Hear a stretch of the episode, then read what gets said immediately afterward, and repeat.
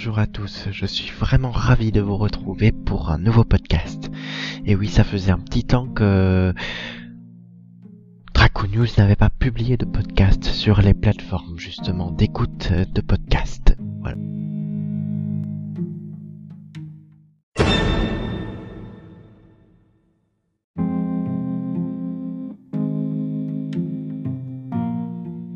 Aujourd'hui, l'article qui va suivre a été initialement publié sur le site le 7 juin 2020.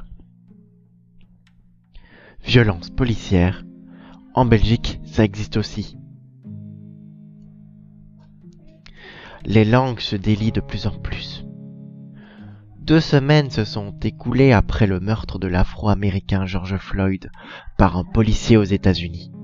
Une nouvelle fois, Donald Trump a manqué une occasion de se taire, ce qui a davantage provoqué la colère des manifestants. Un peu partout dans le monde, de nombreuses personnes se joignent au mouvement pour rendre hommage à l'homme décédé et dire stop au racisme.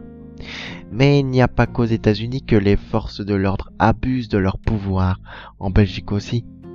C'est ce que démontrent nos confrères de RT L'info, regroupant plusieurs témoignages poignants.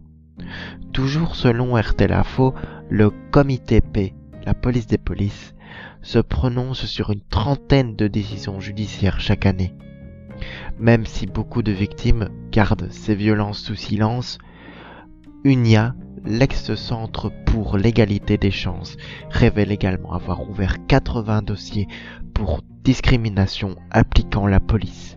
On termine avec ce hashtag Black Lives Matters.